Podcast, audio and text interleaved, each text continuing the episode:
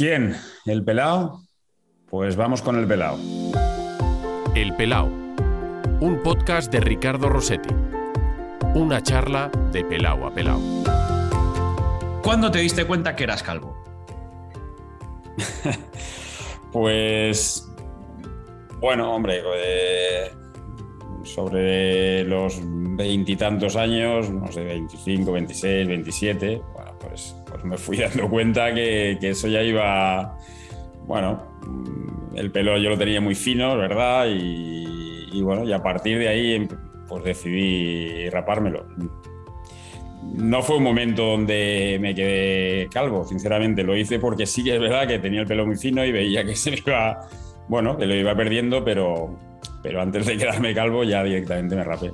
Oye, qué jovencito, ¿no? O sea, eres de los prematuros, ¿no? Sí, sí, sí, sobre 20 largos, no sé, 26, 27, sí, por ahí. Mm. Más o menos yo también me di cuenta, ¿eh? un poco la coronilla, ya me, iban, me iban advirtiendo. Y en mi caso, genes, no sé si en tu caso también, eh, tus generaciones anteriores ya debían avisando, cuidado, cuidado. No, no, no, pues mi padre no, mi padre no, por ejemplo, y, mis abuelos pues tampoco recuerdo, pero, pero no, no, no tengo antecedentes. Eh, ¿Utilizas champú?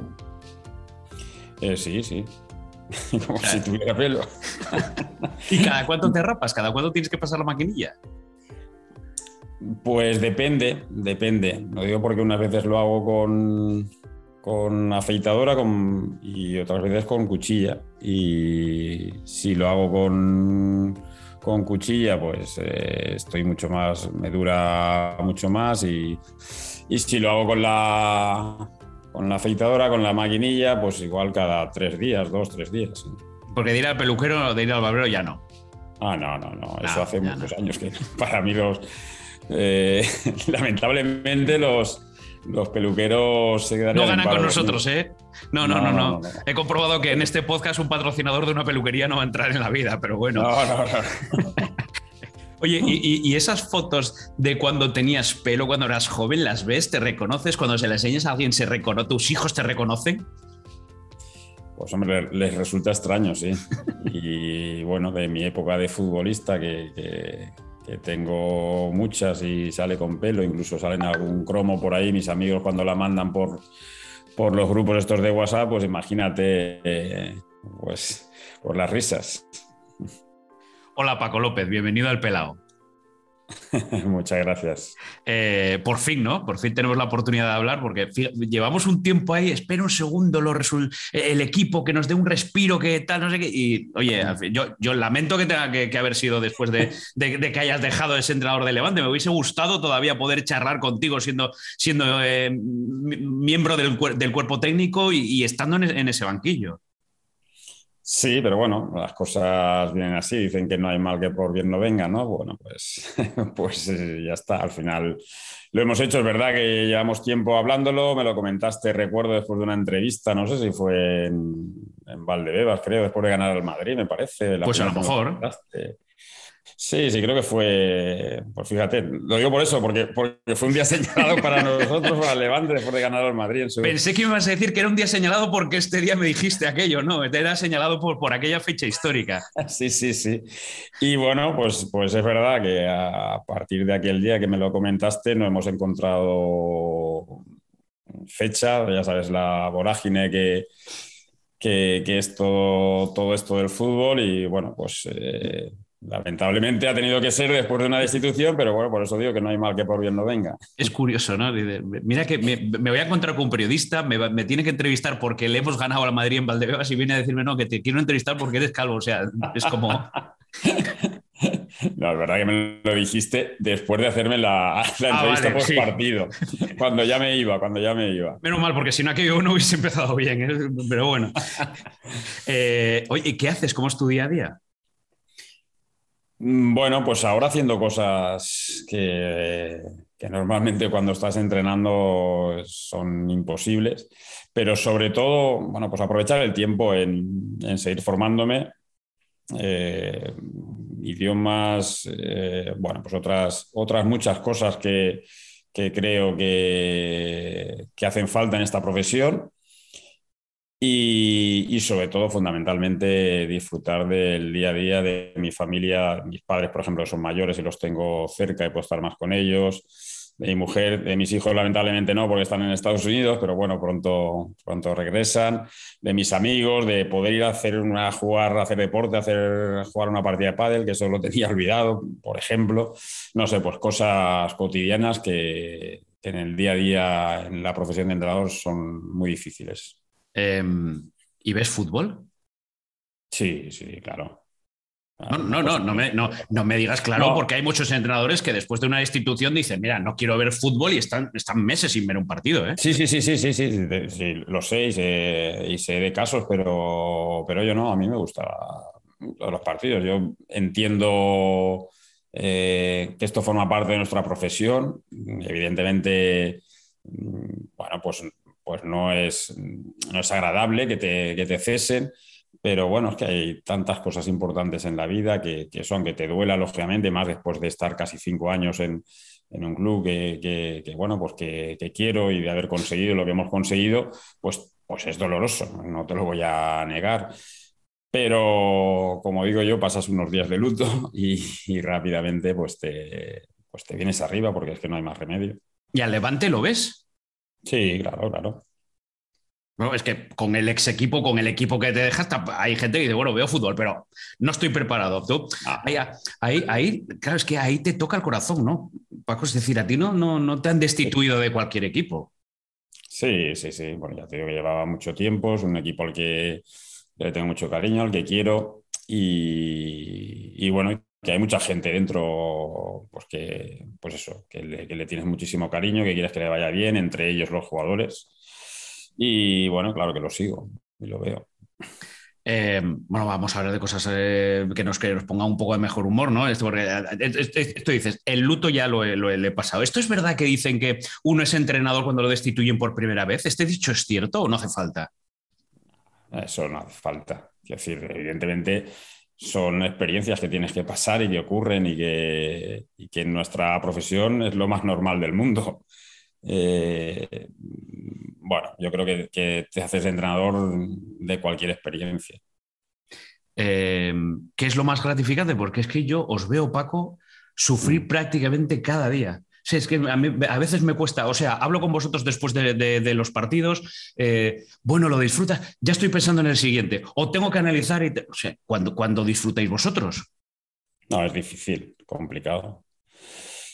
Complicado, a ver, mm, particularmente te digo que es una profesión que yo, mm, dentro de, de eso que estás diciendo, que es una realidad, trato de disfrutarlo porque trato de disfrutar del día a día del entrenamiento, por ejemplo pues me encanta cuando haces algo que te, gusta y te pasará a ti en tu profesión, si estás haciendo algo que te, gusta, lo estás disfrutando, aunque evidentemente llevas detrás eh, esa mochila de la responsabilidad.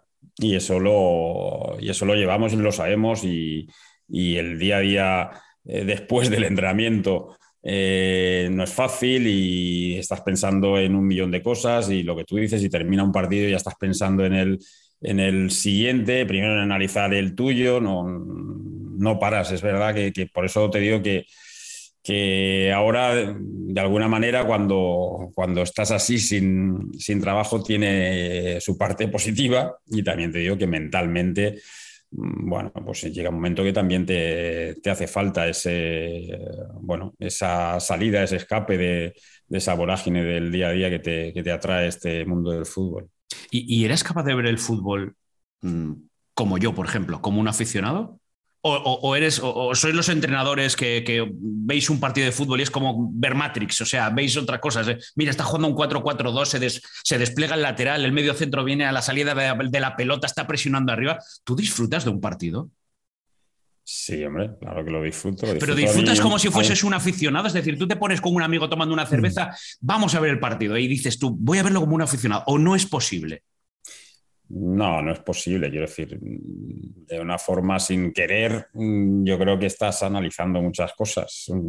A mí me salen, quiero decir, estás viéndolo y me salen, no, no hay más. Pero, pero bueno, es una forma, yo lo disfruto así, de esa forma también. Y, y bueno, por eso digo que yo creo que va inherente a, esta profesión, no, es difícil separarlo. Eh, es muy difícil. Y, bueno, ves los partidos y a la vez tu cabeza lo está analizando. ¿Y, alguna vez lo has visto con alguien y decirle, mira, que te miren con cara extraña, pero ¿qué, me está contando del lateral de no sé qué? O sea, a veces, no sé, eh, cuando escuchamos a veces hablar eh, a gente de fútbol, eh, claro, nosotros estamos muy metidos, estamos conviviendo, pero a lo mejor si esto se lo explicas a un tipo que está viendo el partido tranquilamente y tal, ¿qué, me está contando este? O sea, me, parece que me habla en chino. O sea, también es verdad que el lenguaje, los periodistas, las nuevas generaciones están incorporando el lenguaje futbolístico al día a día, ¿no? Ya no es tan extraño hablar del bloqueo alto, de la presión, de que, del desdoblamiento, no sé qué. Antes, antes era esto mucho más extraño, pero no sé si notas eso de no me está entendiendo la persona con la que está hablando. Sí, hombre, también evidentemente tienes que saber con quién estás viendo el partido y qué vocabulario puedes utilizar para de verdad que te entienda o entenderte, pero, pero bueno, es cierto, te doy la razón que cada vez eh, vosotros los periodistas os habéis formado más y utilizáis más un lenguaje que, bueno, que se parezca más al, del entrenador y que la gente pues, también lo pueda entender. Y, bueno, el fútbol en ese sentido te, acerca muchísimo. ¿Y alguna vez nos ves? Voy a meternos a todos, ¿sí? ¿Qué mm. están diciendo? Si es que no saben ni lo que están hablando. O sea, sí, aquí metes el bloque alto y ya todo el mundo parece tal. ¿Alguna vez, alguna vez pasa? Eh, pues no te lo voy a negar, sí que pasa, sí que pasa alguna vez, pero, pero bueno, es que es entendible, quiero decir, ya está, es, normal, no... no, mira, ¿sabes, ¿sabes por qué, Paco? A veces, muchas veces a los periodistas eh, nos acusan, es que, o se nos pide desde, desde algunos ámbitos, los futbolistas a mm. veces, es que no habláis de fútbol. ¿Nosotros podemos hablar de fútbol con vosotros? Yo creo que en muchos casos sí, lo que pasa que también es verdad, yo, yo creo que cuando se dice eso, no solamente es por parte vuestra, yo ahí me meto, nos metemos en el saco, ¿eh? yo creo que también colaboramos los entrenadores que a veces no, no queremos o parece que no nos interese hablar de fútbol, cuando yo creo que es una cosa de, ambos, ¿eh? de, los periodistas de, y de la gente de fútbol, de los jugadores y de los entrenadores, no solamente vuestra. Y, creo que ahí colaboramos todos y que si hiciéramos todos un, un poquito más de, esfuerzo de hablar de, realmente del juego, eh, se podría hacer porque ya os digo que ya te, he dicho antes que creo que muchos de vosotros cada vez estáis más, más formados en eso y os interesa más entender de, este juego y la pena es que no se hable más de eso. ¿Y tú crees que a la gente le interesa? Porque esta, esta es otra, ¿eh? Esta es otra, porque hablamos, hablamos para la gente. Eh, efectivamente, yo también me he hecho esa pregunta y me hago esa pregunta. Mm, bueno, pues no lo, no lo sabremos, no lo sabemos si, si realmente hubiesen, no sé, más programas que se hablaran más del juego, más de lo que realmente es el, el, el, fútbol, si no, lo sé, sinceramente. ¿eh? También te digo que es algo que, que también me he preguntado muchas veces, pero bueno, pues habría que probar. No, te lo... es que esto a veces pasa con, no, es que parece que solo queréis hablar de la anécdota, del no sé qué. A ver, llevado a la crítica extrema, es, vende más eh, si Cristiano se ha hecho un pendiente, un peinado, no sé qué, que, mm, por ejemplo, que el gol de Morales con el recorrido y el movimiento y el esfuerzo. Y yo pregunto, eh, ¿el tipo del bar mm, ¿Qué quiere el tipo del bar? El tipo en su casa, el tipo que, pone la tele, que lee el periódico. Eh, yo creo que tenemos los periodistas, eh, como, como, colectivo, también una función pedagógica, una función de, decir, vamos a intentar destacarlo y, no nos quedamos con esto es lo que la, esto es lo que vende, esto es lo que quiere la gente. Bueno, espera un segundo. Eh, nosotros qué somos, qué tenemos que enseñar, qué tenemos que contar, qué historia queremos contar y a partir de ahí que, tenga el suficiente interés. Mm, pero yo estoy un poco de acuerdo contigo en que tenemos que ser un poco entre todos porque a veces yo pregunto algo sobre fútbol y voy otra vez a la crítica extrema, pero en este caso de los entrenadores o de los jugadores. Sí, somos 11 contra 11, no hay enemigo pequeño, estas cosas, estos tópicos, ¿no? ¿Alguna vez has recurrido tú a esto? Para quitarnos de en medio. Pues sí, sí, yo creo que todos. Por eso te digo que de alguna manera todos hemos colaborado a que, que se hable poco o no se hable mucho más, no sé si poco, pero no se hable mucho más del, del juego. Sí, pues alguna vez yo tengo una, una frase medio en broma con algún amigo que le digo cuando, cuando no tengo ganas de pensar, tiro de tópico, ¿no? Pues bueno, no lo, no lo suelo hacer, pero medio en broma lo, eh, pasa, sí, pasa. Y por eso, por eso te digo que tenemos que hacer entre todos un, esfuerzo para que se hable más del juego y que la gente también nos entienda más y que, y que bueno, pues también el aficionado que no está obligado a, ir más allá, porque el aficionado es aficionado y, bendito sea, y bendito sea ese, aficionado, pero que, también le ayudemos a, a precisamente al, al, análisis muchas veces de, de, pues de lo que está pasando y, no solamente del resultado final. Eh, ¿A cuántos aficionados te has encontrado en un campo que te digan, eh, toma este aquí. Y dices, a lo mejor tiene razón. ¿Te, te ha pasado? Hombre, que, que, me encuentre aficionados que, que, digan o que escuches, haz esto, haz este cambio, no sé qué. Pues, no, eso sí, eso sí, eso sí. No, no, yo voy, yo voy a que en, en todas estas, claro, todos tenemos un entrenador dentro. Ya, bueno, lo dice sí. Luis Enrique, somos 46, 47 millones de seleccionadores haciendo una lista cada, cada, cada, Esto, claro, evidentemente tú como entrenador lo, lo sabes. Voy a, eh, me, todas estas cosas, estas críticas periodísticas, algún aficionado, no, lo que tiene que poner es a fulano y tal. Y al final, que yo creo que el 99,9% de los casos, es decir, si este supiese que fulano está no sé qué, qué tal, o que si hago esto me van a salir por aquí, pero en algún caso, pregunto si en algún momento alguien de fuera, de, con un comentario de esto, te dice, y dices tú, pues a lo mejor tienes razón. Sí, claro, claro, que ha pasado alguna vez, por supuesto, claro. Y que, o por lo menos que te ha hecho reflexionar, sí, sí que ha habido algún caso, sí. Que ah, pero, la, pero, la, mayoría decimos, eh, vamos, si supiesen. Bueno, pero es que es normal, eh, es que es imposible desde fuera tener eh, toda la información y aun teniendo toda la información como tenemos nosotros, los, los, entrenadores, los cuerpos técnicos, y que cada vez hay más análisis de absolutamente todo, porque, porque porque te obliga todo esto, todo esto cada vez va más rápido, todo esto cada vez está más igualado. Aún así, aún teniendo la máxima información, pues fíjate si hay cantidad de, de, de, cosas que se te escapan y que es muy difícil saber si aciertas o no aciertas. Pues, pues imagínate la gente que no tenéis o que no tienen eh, toda la información. No, es que esto lo pensaba porque hablando un día con, con o escuchando un día a Ernesto Valverde, eh, mm. decía, mmm, si es que yo, con toda la información que tengo, dudo. Otro que está ahí fuera hablando que sé que no tiene esta información eh, es taxativo y tajante. Y a veces esto, a lo mejor teníamos que ser un poco más. Así es, así es, así es. Y, sí, fíjate, por eso te decía, con tanto análisis que hacemos los entrenadores y estamos todo el día pensando y, y viendo todos los, analizando todos los, los factores y, y aún así dices, bueno, esto sí, no, y, y, bueno, pues, pues imagínate, por eso, por eso digo que esté, pero bueno, por eso es tan, tan bonito y atrae tanto este mundo del fútbol. Nada, que no se quite esta pasión, ¿no? O sea, que no... No sé, no sé qué prefieres, a un aficionado mm. ahí encima del banquillo, pues eso, forofo, o a un tipo entre comillas entendido, que te esté dando la chapa con indicaciones futbolísticas. Yo creo que caben, caben, caben todos. todos. Yo creo que sí. Y por eso digo que nosotros vivimos realmente de, de, ellos y que haya esa pasión con la gente y que haya, y que haya esa crítica y que la gente opine y que, bueno, pues es así, es que tenemos que convivir con, con eso y por eso digo, y, y gracias a ellos pues vimos mucha gente de este maravilloso deporte.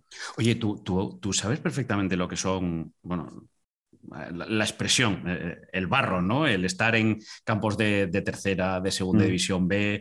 No, no, sé si en algún momento tú en tu vida, con tu carrera, con tu currículum antes de llegar a Levante, dijiste, bueno, yo voy a ser un entrenador de, de, en mi región, en mi tierra, segunda división B, tal. luego llega Levante. No sé si en algún momento uno asume, me voy a, e, este es mi nivel. No, no, ¿sabes qué pasa? Que, bueno, he ido... Eh, a ver, de alguna manera, cada, cada año que pasaba de, entrenador o cada temporada, y, bueno, pues mi, mi, idea siempre era, siempre era mejorar, aprender, disfrutar. Eh, bueno, y, y, afortunadamente, eh, fíjate que empecé entrenando a un, a un equipo infantil y a un equipo juvenil. Mis dos primeros años fue un infantil y un juvenil. Como entrenador. Pues imagínate, es que yo iba viendo sin, sin pensar más allá, sin, sin marcarme un objetivo de llegar al máximo nivel, porque nunca fue ese objetivo. Mi objetivo era siempre mejorar. Y es la verdad, y disfrutar de lo que estaba haciendo.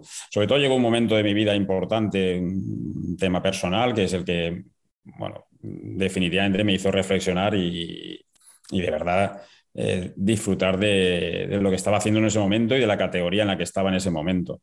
Y, bueno, y al final, pues, pues poco a poco apareció esto, pero de verdad que no, que no lo busqué en, ningún momento. insisto que mi, que mi idea era, era seguir formándome, seguir mejorando, eh, seguir disfrutando de lo, de lo que tenía y, bueno, y así ha llegado el estar en el máximo nivel, pero pero que creo que es un, no sé si, llamarlo consejo, porque tampoco soy quien para dar consejo a nadie, pero sí a, toda esa gente, todos esos entrenadores que hay muchísimos en categorías inferiores y que empiezan, pues que, creo que, es muy importante la idea de, mejorar y de formarte más que marcarte un objetivo de, llegar a, lo máximo, porque, porque esta profesión es muy complicada y todos lo sabemos. Y creo que, es mucho más sencillo y el, tratar de disfrutar y de, bueno, pues de ese día a día que, a veces es tan difícil y, valorar otros muchos aspectos que, a veces los tenemos olvidados. Em, sobre esto último que dices, eh, ¿a cuántos, cuántos grandísimos entrenadores dices, este, este, este es un entrenador de narices y, no han tenido, no han dado ese salto, no han tenido esa oportunidad de llegar a primera, segunda, a la élite. O sea, ¿cuántos entrenadores puede haber por ahí ahora en primera federación o segunda federación? O bueno, lo que toda la vida ha sido segunda B, tercera y tal, dices tú, pues es que ahí hay un entrenador de la leche que podría entrar, estar entrenando perfectamente en primera. Sí, sí, los hay muchos, claro que los hay, lo mismo que, que futbolistas, que jugadores. Es que no caben todos, es que no cabemos todos. Y, y bueno, y influyen muchísimos factores, claro, hay entrenadores muy preparados y muy capacitados. Mira, y te voy a contar una, anécdota que te da una primicia. Venga, cuando eso me gusta. Yo entrenaba, cuando yo entrenaba al venidor, que estábamos en segunda B, segunda división B, eh, nos enfrentamos en, Copa del Rey al Barça el primer año de Guardiola el año del sexteto de Guardiola, que lo ganó todo, nos enfrentamos en Copa del Rey. Eh, nos ganaron 0-1 en Benidorm y, luego en el Camp Nou eh, fuimos 0-0 todo el partido, estuvimos a punto de, hacer la machada y en el minuto 88 Messi de penalti nos hizo, nos hizo el gol el 1-0. Eh, pues cuando terminó el partido, recuerdo en rueda de prensa, Guardiola alabó mucho nuestro partido, nuestro planteamiento y dijo precisamente eso, que el fútbol español habían muchísimos entradores muy buenos, muy capacitados en categorías inferiores, como era en ese momento nuestro caso, la, segunda B, y suscribo sus palabras de aquel entonces, fíjate, te estoy hablando creo del 2008, 2009. Sí, 2008-2009. Efectivamente. Y, bueno, y tenía toda la razón y, sigue habiéndolo, si lo sabrá. Luego, ¿te, has, vuelto a enfrentarte a Guardiola? ¿Pudiste volver a, coincidir o ya no, no, has coincidido más? ya no, ya no, no. Y cuando uno... Cuando, yo al primer equipo del Levante, él ya estaba fuera, ya estaba ya se, ya se, había ido.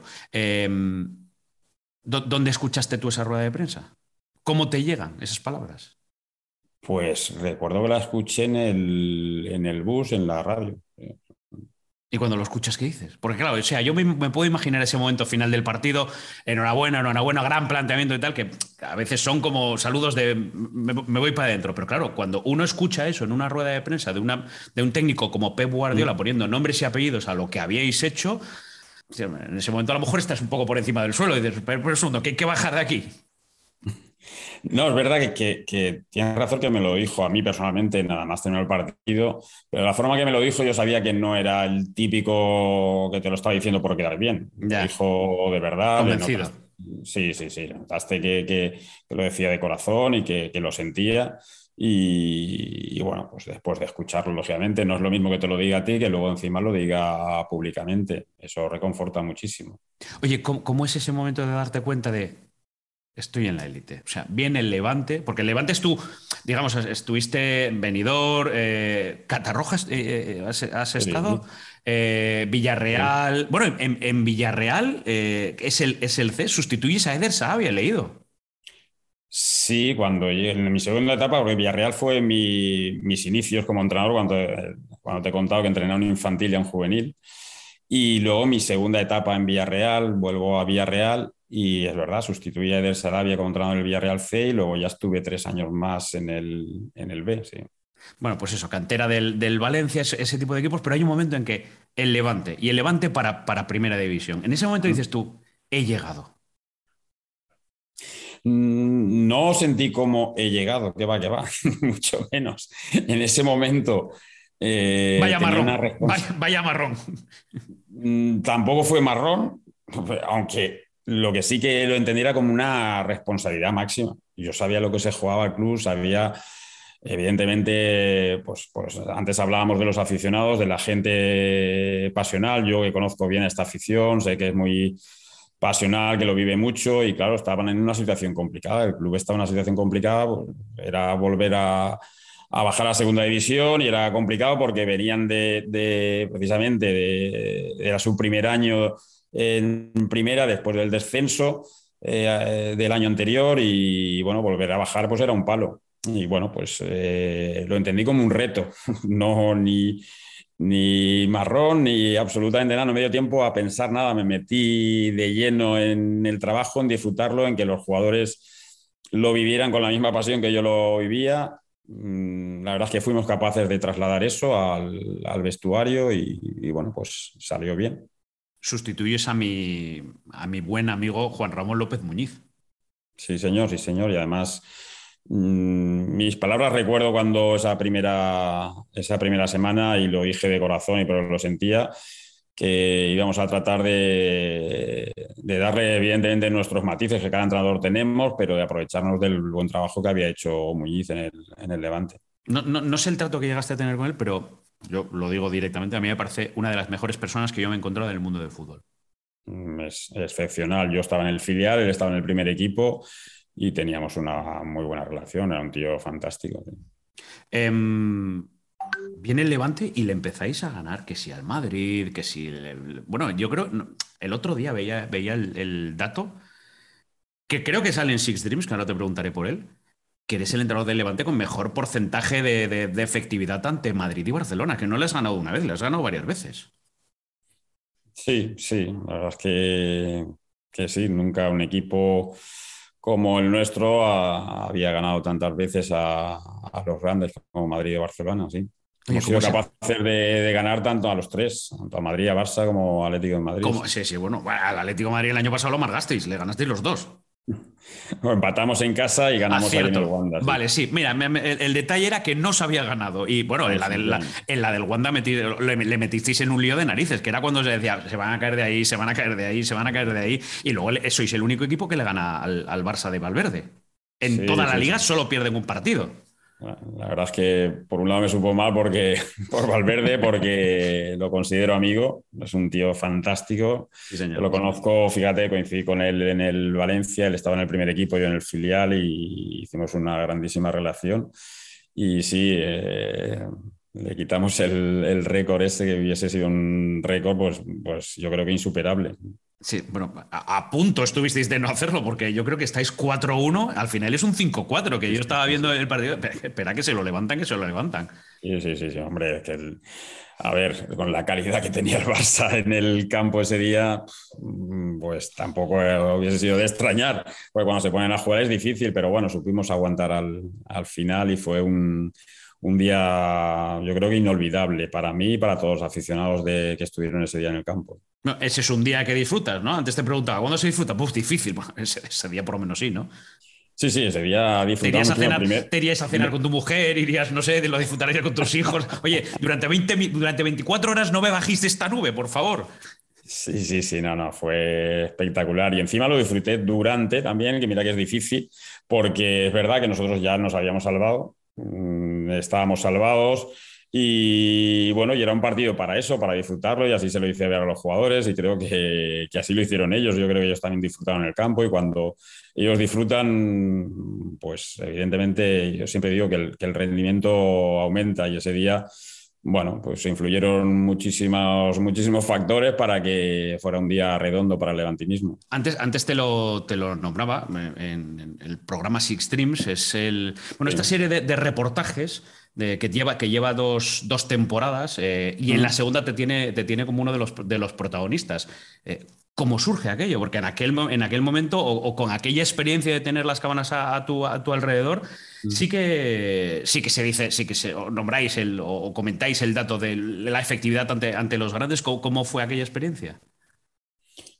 La verdad es que muy buena. Mm, bueno, cuando me lo comentaron desde el club, bueno, me pareció muy buena la idea. Yo creo que una forma también de conocer eh, al Levante, al club. Bueno, era, me apeteció sinceramente vivir esa experiencia y fue fantástica la pena.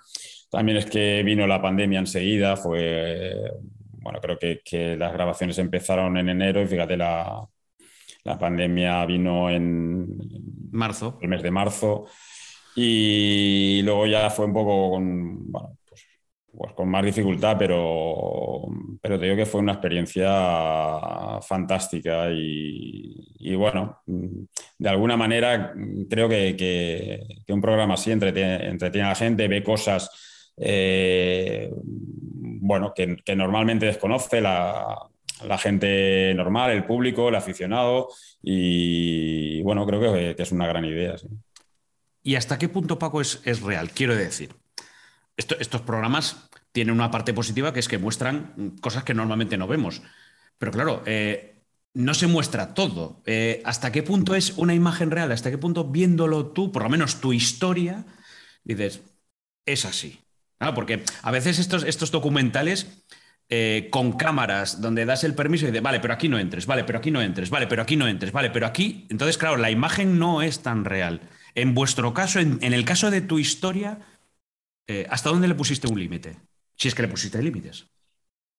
A ver, en el caso de mi historia fue casi todo, casi todo, ¿no? Yo creo que fue todo real, sí que es verdad, sí que es verdad y es cierto que momentos importantes de un vestuario, después en una charla después de un partido, antes de un partido importante, a mí es que el vestuario es muy sagrado. Entonces, pero sobre todo por respeto al futbolista, no por mí, porque yo, por eso te digo que, que, lo mío fue muy real porque, porque trato de ser siempre muy natural, no, bueno, soy así, me cuesta poder interpretar cualquier, cualquier cosa porque, porque no, no, me, no me nace, me nace ser natural y ser normal, pero, por, por, pero sí que es verdad que, que, bueno, pues que podía haber sido, se podía haber visto muchas más cosas si en determinados momentos la cámara hubiese entrado, lógicamente, al, vestuario en determinados momentos.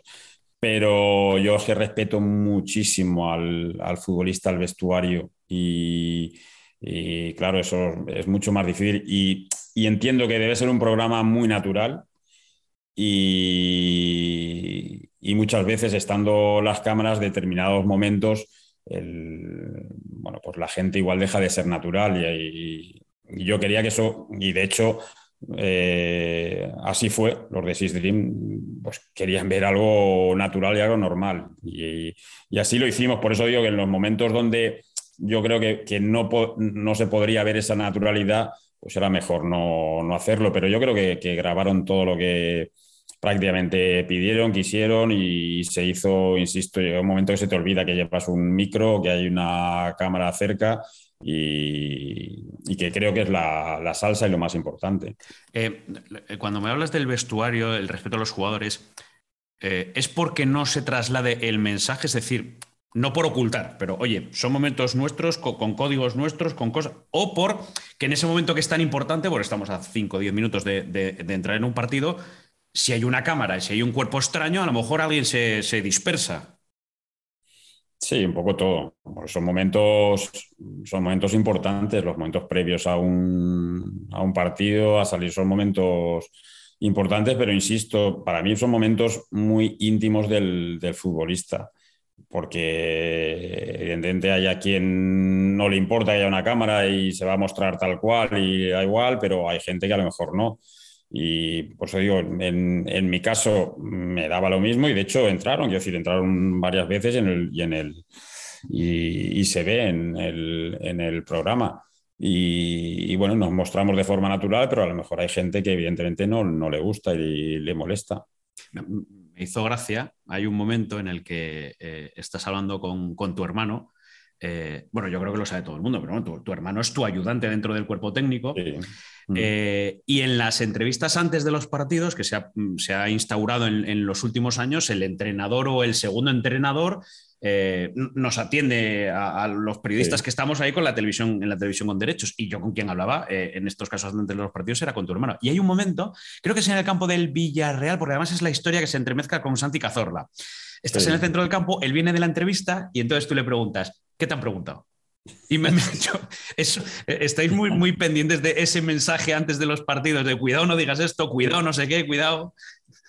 No, más que el cuidado, no, pero, pero sí, bueno, pues que a veces comentamos el mensaje que queremos trasladar. Eh, o al final siempre nos llega lo que se ha comentado durante la semana o, y, bueno, sí, sí, fue algo, algo natural. Por eso te digo, fíjate que estaban las cámaras y, salió de forma, de forma natural, pero, pero bueno, simplemente por eso, por el tema del, del mensaje que queremos, que queremos trasladar, porque, porque cada partido es importantísimo y, hoy en día funcionamos mucho con eso, con el mensaje que le llega sobre todo al futbolista. Oye, aprovecho, mira, esto, esto no, no, no lo había preguntado nunca, o no tengo la oportunidad de preguntarlo nunca, pero...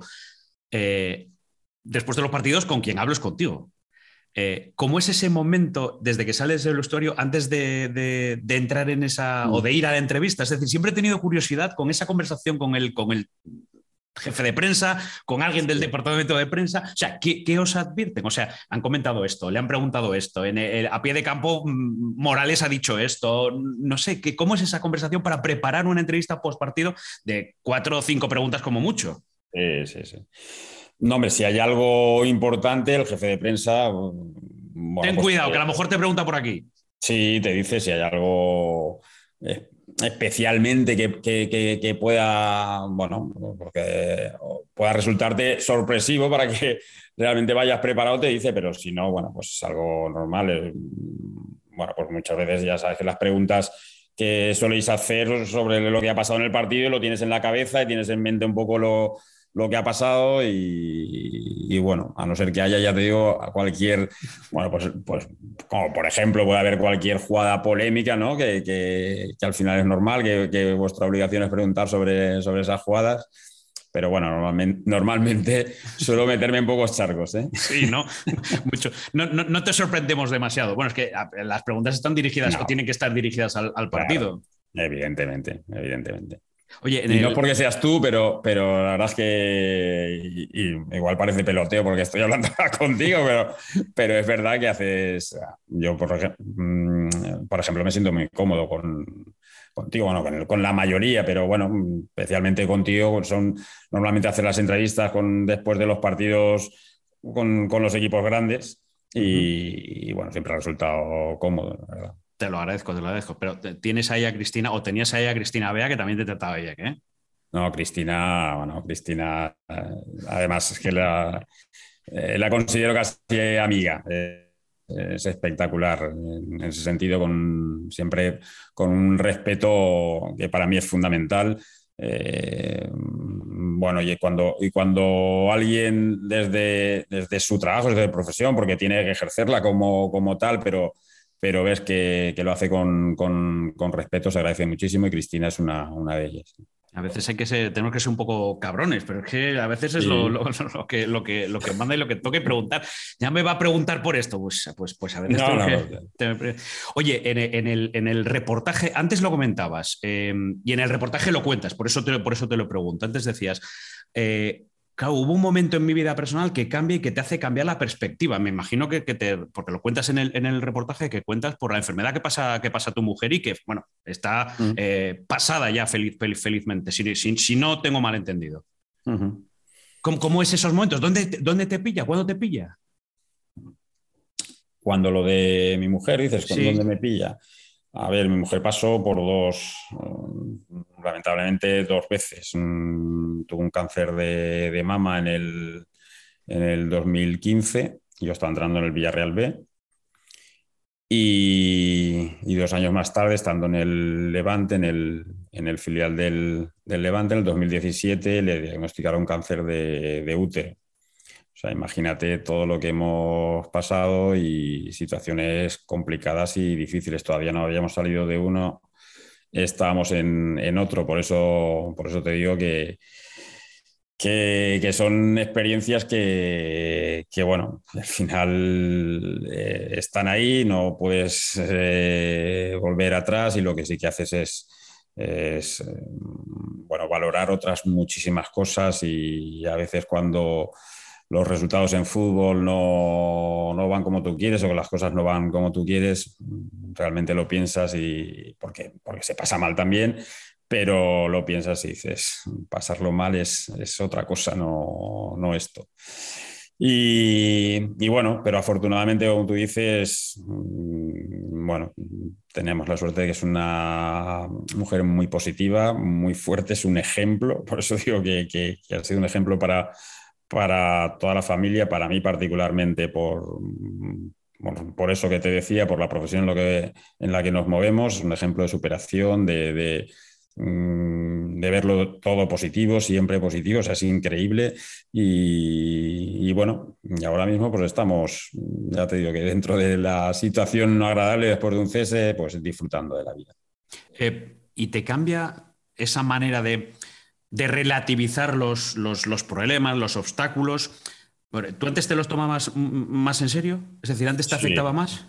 Sí, sí, sí, sí, no, no, me cambió por completo, me cambió por completo. Y, es así, sobre todo en los momentos, hay momentos directos cuando estás, bueno, pues durante un partido, después de un partido, donde realmente es difícil acordarte de, de otras cosas pero te dura nada. Pues a los cinco minutos empiezas a reflexionar y, bueno, y se te pasa absolutamente, absolutamente todo. Sabiendo, lógicamente, esto no tiene nada que ver con la responsabilidad que tiene uno cuando, cuando es entrenador de, cualquier club por el respeto a, sobre todo a los aficionados. Eh, ¿Cómo se toma el fútbol tu mujer?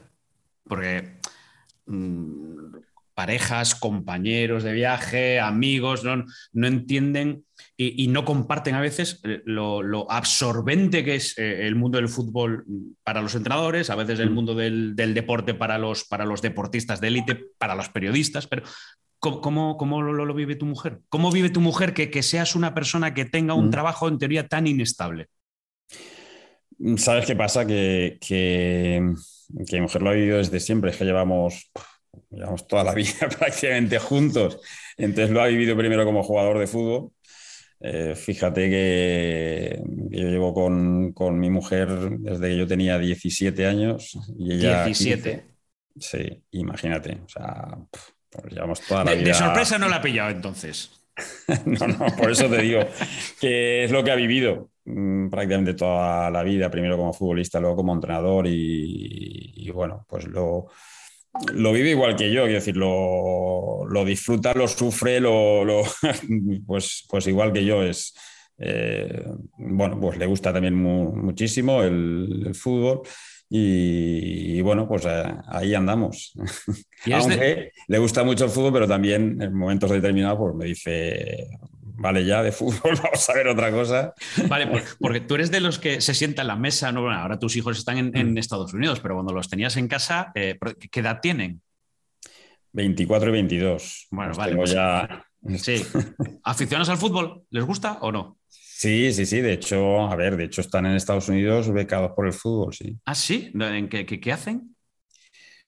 Pues el mayor está terminando eh, preparación física, está haciendo la, bueno, estaba haciendo la doble titulación de preparación física y fisio, está terminando una de las dos carreras y el pequeño Gerard está haciendo psicología.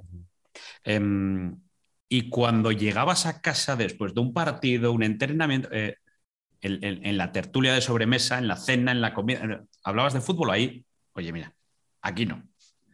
No, en casa hablamos de fútbol de forma natural. Mis hijos, como les gusta tanto también el fútbol, y, pues, pues sí, estamos acostumbrados a, comentar. Es verdad que, ha habido pues, más de una vez algún partido en la que he tenido pocas ganas de, hablar. Ellos ya también me conocen muy bien y saben cuándo alargar la conversación y cuándo no. Pero sí, sí, bueno, a mis hijos les gusta mucho comentar conmigo los partidos.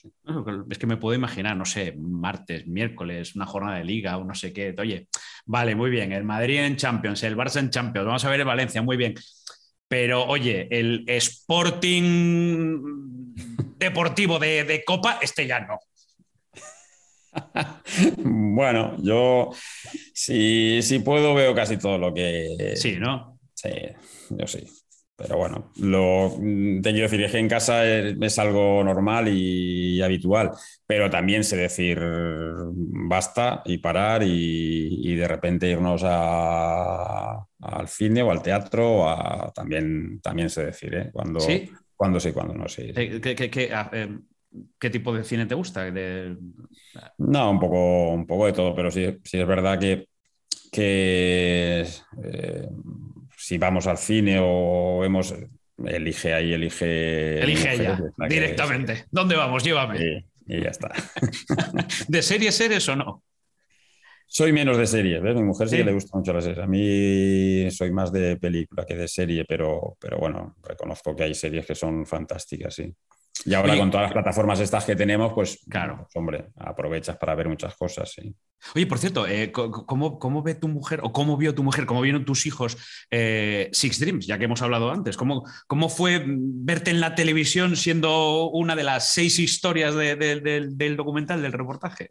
la verdad que fue algo, ellos hablaban, decían que, era, que era algo raro verme ahí de esa forma y ser, pero, pero bueno, lo disfrutaron muchísimo, les gustó mucho, sí bueno, hay un momento en el que salen, vais a despedir, en un aeropuerto, ¿no? Eh, es la escena. Sí, precisamente yendo a despedir a uno de mis hijos que se iba a Estados Unidos, sí. Sí, sí, bueno, e, es muy recomendable, ¿eh? el reportaje es muy recomendable. La, verdad es que la segunda temporada tiene historias súper chulas, pero, pero es ver eh, la, otra cara del fútbol. ¿Tú has podido, viste las, las dos temporadas? ¿Has visto todas las historias? Sí, sí, sí, sí, sí, sí, las he visto todas. Sí.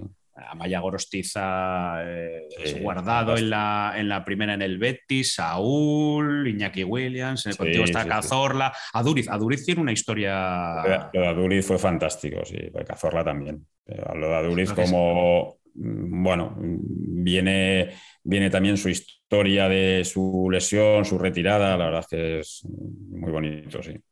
Oye, por cierto, mm, en la serie no vi una libretita que creo que tienes por ahí. Los tengo una, una carpetita, sí, una carpetita. No, claro, ahora ya será carpeta y será enciclopedia, ¿no? Bueno, bueno, ahí la vamos, la vamos rellenando, sí, sí. ¿Sigues? ¿Eh? ¿Sigues con eso? ¿Sigues? Sí, sí, sí, sí, sí. sí. ¿Y cómo? Vamos, con, carpeta famosa. ¿Es famosa? ¿Lo sabe, ¿Lo sabe mucha gente? No, hombre, no lo sabe mucha gente, lo sabe mi cuerpo técnico, que siempre me vengo con la, con la carpeta, la misma carpeta.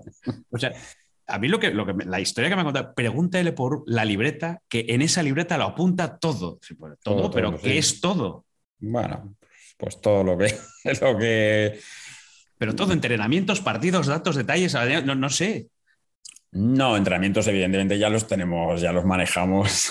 pero desde el punto de vista personal, no sé. Pero, pero sí que me gusta mucho anotarme cosas. Y no sé, pues por ejemplo, ¿eh?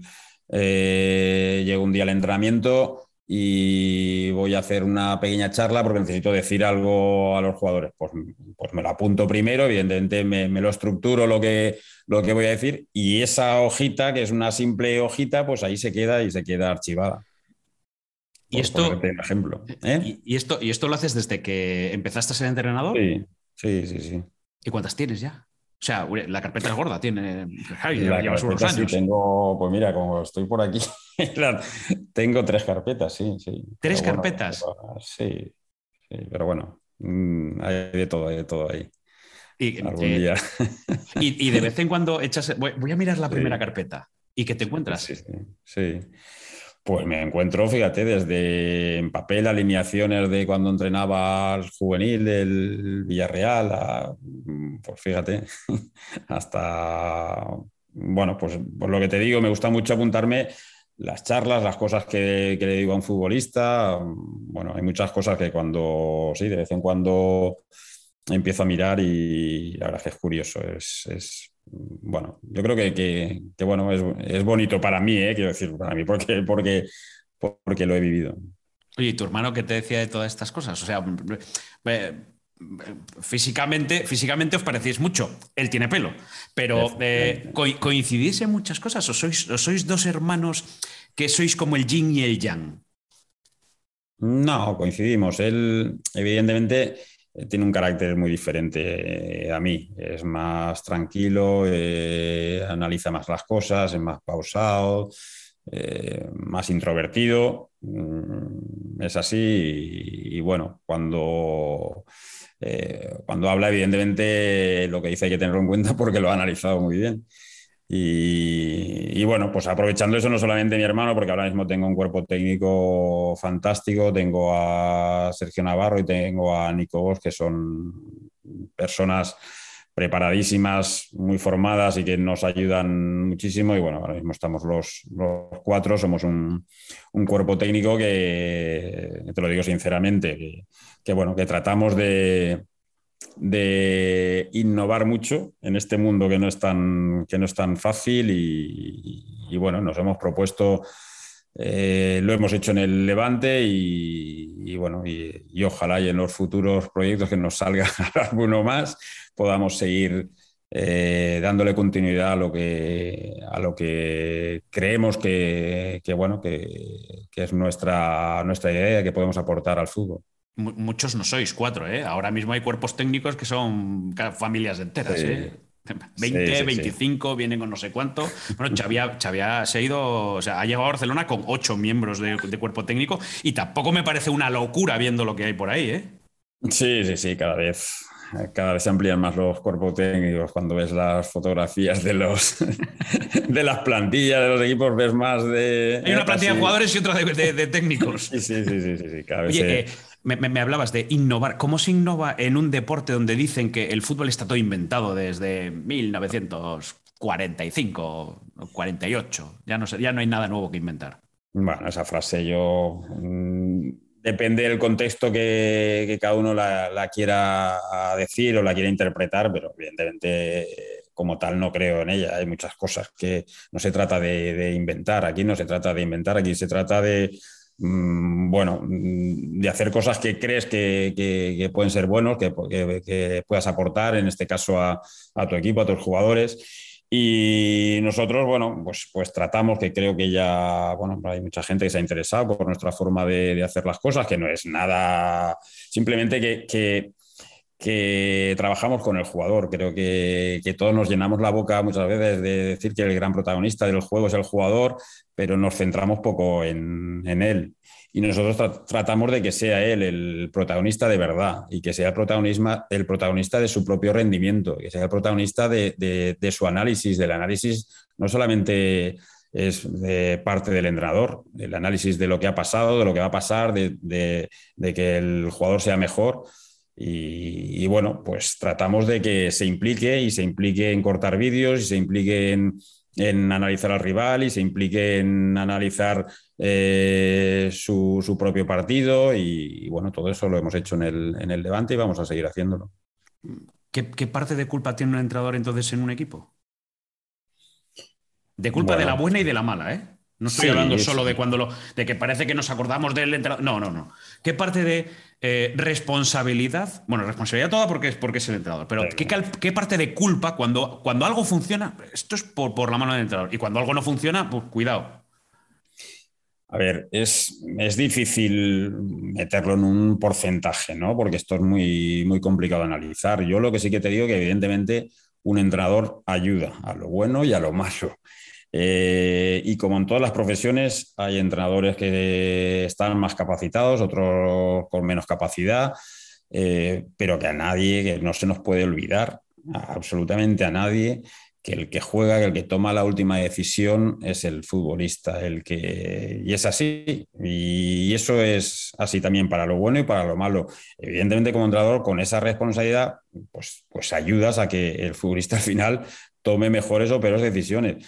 Pero el talento de un futbolista, quiero decir, ya puede un entrenador ser el. Cuanto más talento tengas en el, en el campo y sepas coordinar ese, ese talento, que es la función también de un entrenador, pues evidentemente mucho mejor, ya puede ser un fenómeno de entrenador que si no hay talento, pues es mucho más difícil y eso, y eso es así.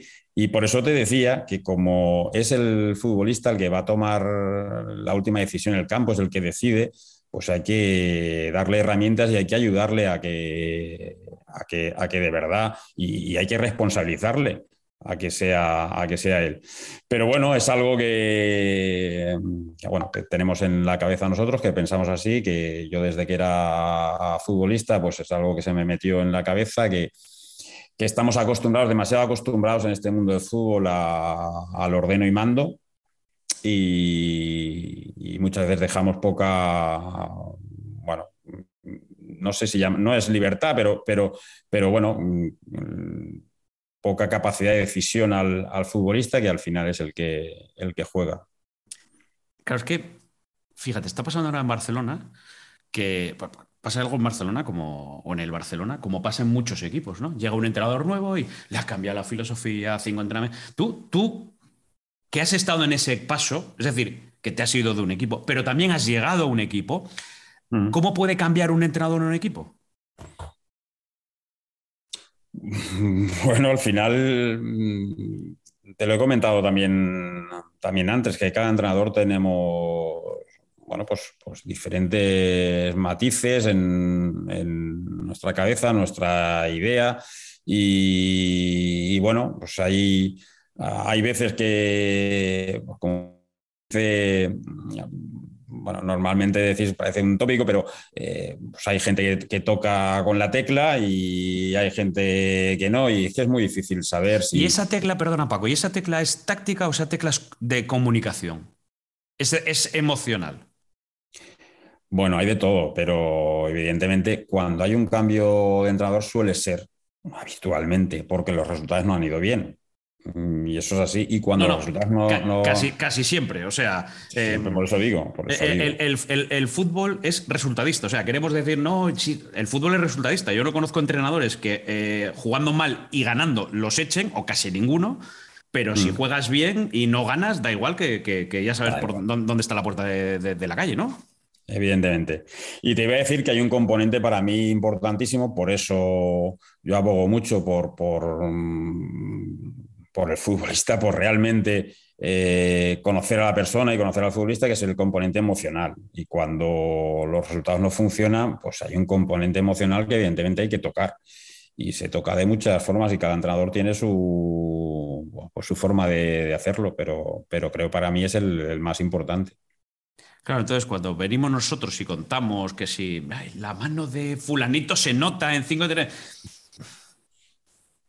que me hace mucha gracia poder estar hablando contigo de estas cosas, de el, to, todo lo que rodea a esta cuando tú estás dentro. O sea, me hace, me, reconozco que me, hace, que, me, que me, hace ilusión poder charlar contigo de estas cosas en, en, una conversación más abierta y donde pueda haber este intercambio. Es que te, te digo que a veces nos olvidamos que el, que el futbolista es persona.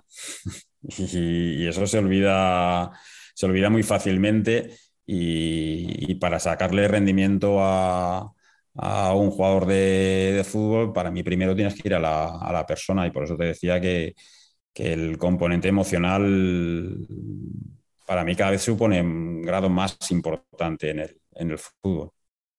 Qué vueltas le damos a veces a esto, ¿no? Sí, sí, sí, demasiadas, demasiadas vueltas. Porque te, para ti el fútbol es sencillo o complicado. Cuando, con, con, lo fácil que es esto, las diferencias, lo, lo, complicado. No, el fútbol en sí, a ver, el juego es, es complejo, es muy complejo. O sea, es que influyen tantas y tantos factores, es decir, eh, que, que, bueno, nosotros hablamos muchas veces de los entrenadores de la complejidad de, de este juego. O sea, y, a veces por eso digo que, con todo respeto, vosotros los periodistas lo reducís tanto a que, que, la pelotita entre o a que no entre. Sí, a que no, a que ha jugado fulanito y no ha jugado menganito, ¿no? A que ha jugado 4-4-2 y no ha jugado 4-3-3, ¿no? A que... Pero sí, sí influyen infinidad de, factores y, te pongo un ejemplo.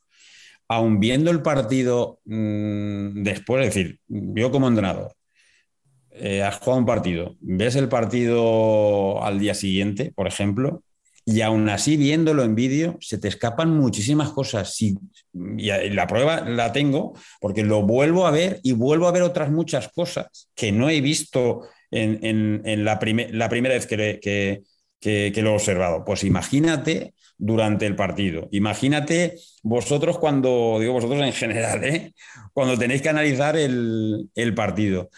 Pasan tanta, tal cantidad de, cosas durante el juego que puedan influir que se nos escapan muchísimas, pero muchísimas. ¿Y tú, tú, tú en ese sentido, te gustaría ver el partido arriba? Es decir, eh, ya sé que estando a pie de campo tienes la opción de hablar con ellos directamente, de pegarles un grito. Bueno, si están en una distancia mm, prudencial, porque ahora otra vez con público, si quieres hablarle al que está en la otra banda, no llegas ni de, ni de, coña. Mm. Pero a ti te gustaría estar arriba, ver el partido desde arriba?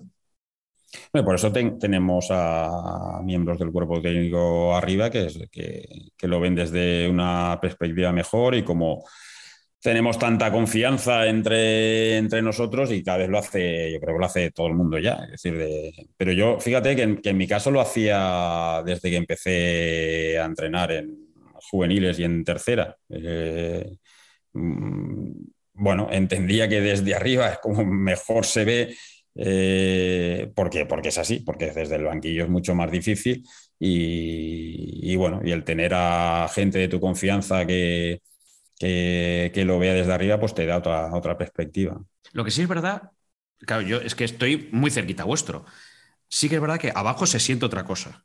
Es decir, eh, no lo sé, yo eh, a lo mejor me estoy acostumbrando ya a ver el partido durante tantos años ahí abajo que a verlo arriba me resulta diferente, pero abajo no sé si, si tú notas otras, otro tipo de sensaciones sí, merece la pena estar ahí abajo. Vale, veo peor, pero noto otras cosas. Sí, por eso, no, no, evidentemente, claro, por eso, por eso te digo que es importante tener eh, tener diferentes perspectivas. Y, a mí me gusta hacerlo y me gusta el análisis, luego ese, ese poquito tiempo que tenemos en el descanso, de escuchar al que lo ha visto desde arriba, de, escuchar al que, al que lo ha visto a mi lado, pero, pero lo ha vivido de otra forma. Pero evidentemente sentirlo lo que sientes de, abajo y de hecho cuando, porque me gusta mucho comentar con mi cuerpo técnico cuando vamos a hacer un cambio, eh, al final el que decide soy yo porque al final es lo que estoy sintiendo desde abajo, escuchando lógicamente y atendiendo a lo que, a lo que me dicen mis, mis ayudantes, pero lo que se siente ahí abajo es, eh, bueno, es realmente lo que, lo, que estás, lo que estás viviendo, pero por eso necesitas muchas veces la ayuda de, desde otra perspectiva. Porque ¿qué se hace en el terreno de juego? Cuando os estamos viendo, dan indicaciones, tal, tal, tal, que, que yo os veo y digo, es que tiene que estar haciendo esto, que a lo mejor no es verdad, pero es la interpretación que das. E, en ese momento que le decís a los jugadores, ¿qué se puede corregir en un pie de campo? Bueno, pues se puede corregir cualquier situación táctica, se puede corregir bueno, pues mm, cualquier acción que puedas estar viendo que, pueda afectar al, desarrollo de lo, de lo, que, de lo que está pasando. Otras veces, pues, pues, bueno, pues depende del, momento. Hay momentos de mucha tensión y a lo mejor, pues, bueno, pues le estás echando una bronca al, al, jugador por lo que ha hecho, que, que, a veces no tiene, no tiene sentido, pero bueno, pero, pero te lleva pues la tensión muchas veces del, del partido. Pero bueno, a mí me gusta, suelo, suelo mantener, no siempre, pero solo mantener la, tranquilidad porque es la forma de ver muchas más cosas. Vale, y, cuando a lo mejor has perdido los papeles mm, porque un día le echas una bronca descomunal a uno, ¿e, ¿el jugador entiende esa bronca? ¿El jugador entiende el tono? No, no el contenido, sino mm. entiende que te hayas puesto como un tal o hay alguien que se ofende. Mm, depende, a mí, sinceramente, no, no me ha pasado, me ha pasado pocas veces también es verdad que el futbolista te analiza y te conoce y, sabe de qué forma lo haces. Yo creo que, habrán, habrá de todo y habrá muchos casos. En nuestro caso, lo que tratamos siempre es de, desde, desde el máximo respeto. Evidentemente, estamos en un mundo que, hay mucha exigencia y, eso el futbolista lo, lo, sabe y hay que ser exigente y hay veces que, bueno, pues el tono, el tono sube, pero, pero yo creo que el futbolista te conoce y sabe desde dónde lo haces. Porque notas cuando el futbolista le tienes contigo, es decir, eh, confía en mí, está ganado para la causa. Y notas rápido, lo estoy perdiendo. O eso que decimos los jugadores, el vestuario, el mensaje no cala. Bueno, lo que dijo Mínguez al otro día de Kuman, ya no, no nos convencía el mensaje. Esto lo, lo, notáis antes de que, de que empiece el run run de puff. Cuidado con este. Sí, sí. Sobre todo cuando llevas ya, ya años. ¿Ves? Y, eso también te ayuda al haber sido futbolista. Evidentemente, yo no creo que el haber sido futbolista o buen futbolista te garantice ser entrenador porque son dos facetas diferentes, pero siempre digo que, que, ayuda. ayuda en algunos, en algunos casos y, en determinados momentos. Y este es uno de ellos, es decir, el haber vivido determinadas situaciones, pues te ayuda a entender en qué momento está cada, cada jugador. ¿Y, perder o recuperar o ganar esa confianza depende solo de los resultados, Paco? ¿O a pesar de que el equipo no gana, eres capaz o un entrenador es capaz de convencer a un futbolista lo que estás haciendo está bien, lo que estás haciendo está bien, no que ya, porque al final es lo que hablábamos antes, reducir, esto a que entre o no entre el balón entre los tres palos. A ver, es incuestionable que los resultados ayudan y eso es así. Los buenos resultados ayudan, pero cuando no hay buenos resultados, pues ahí está la labor del entrenador, lógicamente. Por eso digo que también para ser entrenador un buen entrenador, mm, bueno, pues hay que manejar muchísimas facetas y, entre otras también está eso, el tratar de, convencer a los jugadores, al equipo, independientemente de los resultados. ¿Y, qué es más difícil? Eh, ¿Hacer una alineación o qué es más importante para un entrenador? ¿El dibujo táctico, la explicación o gestionar el grupo? Porque al final tienes un, iba a decir una clase, pero sí, de 25, 22, 28. No hay duda que lo más difícil en el fútbol es gestionar, gestionar un vestuario, gestionar a seres humanos. Es lo más complicado, lo más difícil, sí. Y, por eso digo que insisto en la formación, en la preparación para, para poder llevar a cabo esa faceta tan importante. ¿Hay que tratar a todos por igual? No, no se puede tratar a todos por igual. Lo mismo que no tratas por igual a tus hijos, porque cada uno tiene, antes te hablaba de mis hijos, que, también que cada uno tiene un, carácter diferente. Pues imagínate veintitantos futbolistas mm, y de diferentes edades, unos más jóvenes, otros con más experiencia. Es imposible tratarlos a todos por igual, pero lo que sí que hay que tratarlos a todos es con, máximo respeto y anteponiendo la persona al jugador de fútbol. Em, oye, ya voy terminando, pero la última. Em, siempre, tenemos en la cabeza que el futbolista es egoísta porque piensa en sí mismo, pero el entrenador es el que piensa en todos. Mm. ¿Cuántos futbolistas empiezas a notar? Porque claro, esto me imagino que será con los años, que un tío de 22, 23, 24 años sigue siendo futbolista y sigue pensando en yo quiero jugar, yo quiero hacer esto, yo, yo, yo. Eh, y hay, hay jugadores a los que ya ves que, que van a ser entrenador. ¿Cuándo uno cambia ese chip? Tú que has sido futbolista, ¿cuándo dejaste de pensar en el yo, si es que pensabas en el tú, eh, para pensar en todo el equipo?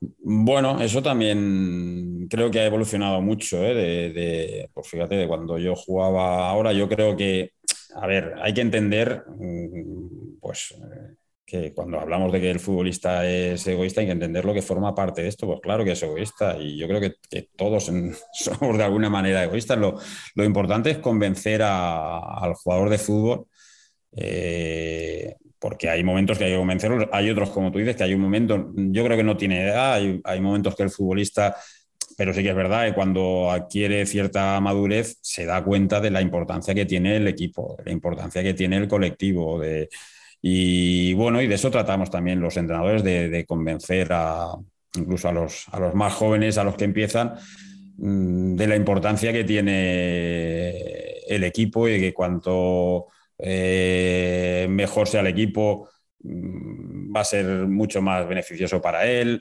Mm, bueno, que el equipo está por encima de todos los demás, que el equipo lo hacemos todos. Bueno, pues son mensajes que todos los entrenadores solemos, solemos decir y solemos trasladar.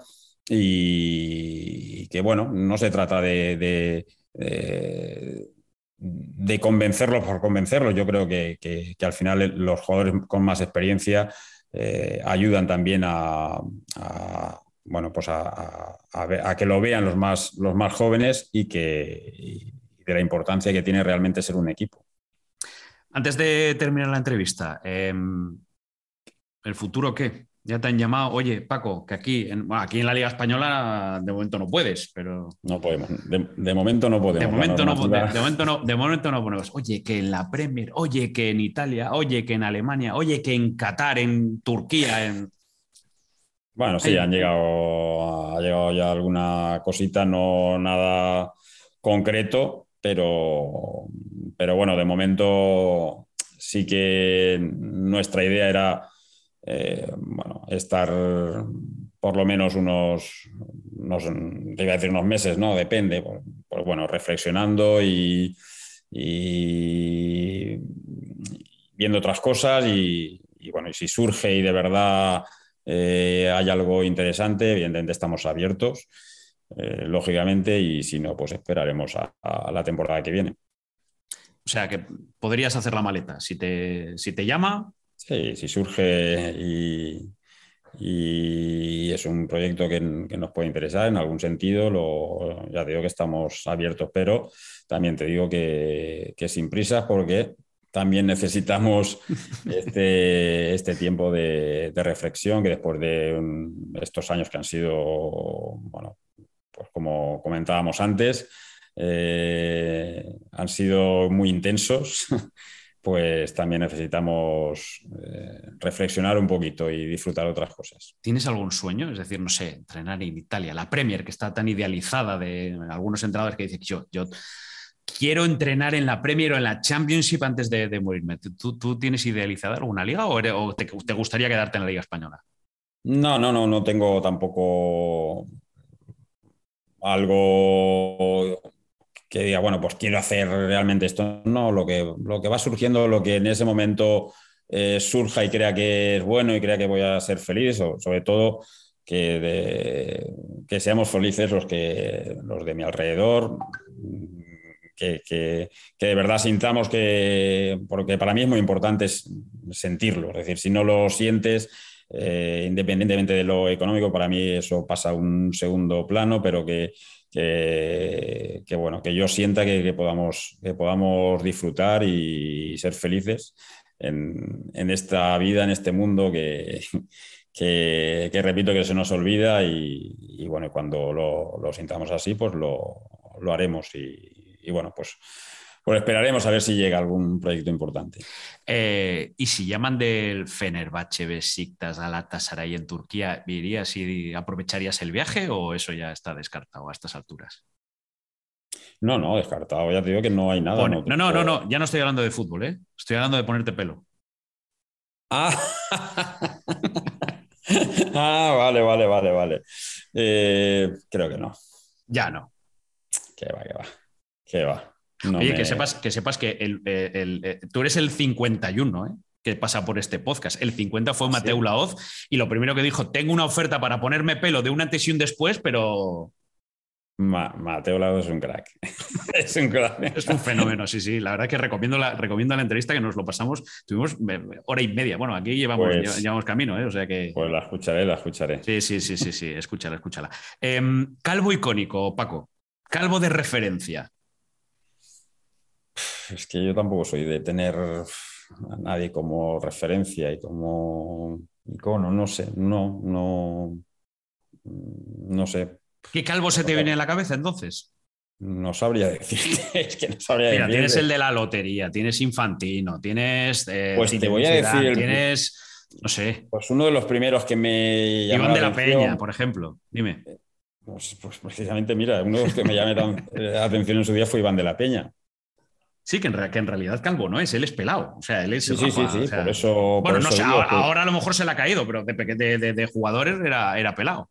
Es que coincidió con mis últimos años como futbolista y sus primeros años como, como jugador. Y, y recuerdo, pues, pues eso, tenerlo un poco como.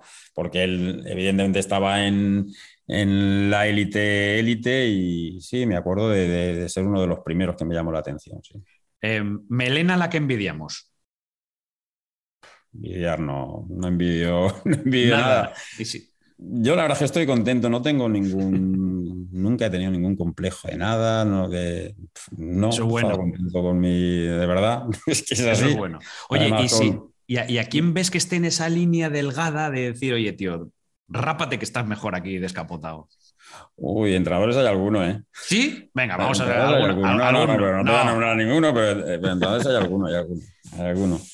Eh, y algún conocido tuyo, algún amigo, ya se lo has dicho, se lo dirías. amigos, claro, am- amigos hay, hay alguno más, sí, sí, alguno más que ya, bueno, se tiene, tiene que ir pensando en, en- en hacer lo mismo, pero bueno, eh, respetable, cada uno eh, haga lo que, que, se, que sienta cómodo con lo que sea, ¿no? Y si alguien se quiere poner pelo, que se ponga pelo, que eso, que eso es lo importante. Oye, Hombre, claro que sí. Solo me, más. solo me queda eh, agradecerte la charla con el regalo que se lleva cada invitado que pasa por el podcast, que es la caricatura que te hace Rafa Leafar, que es el caricaturista del pelao. A ver si te va reconociendo, ¿eh? Pa- pa- Para, los que nos estén viendo, ya se está dibujando la, caracter- la- la- la caricatura. Para los que solo nos escuchan, aquí están dibujando los trazos. Te pone sonriente, ¿eh?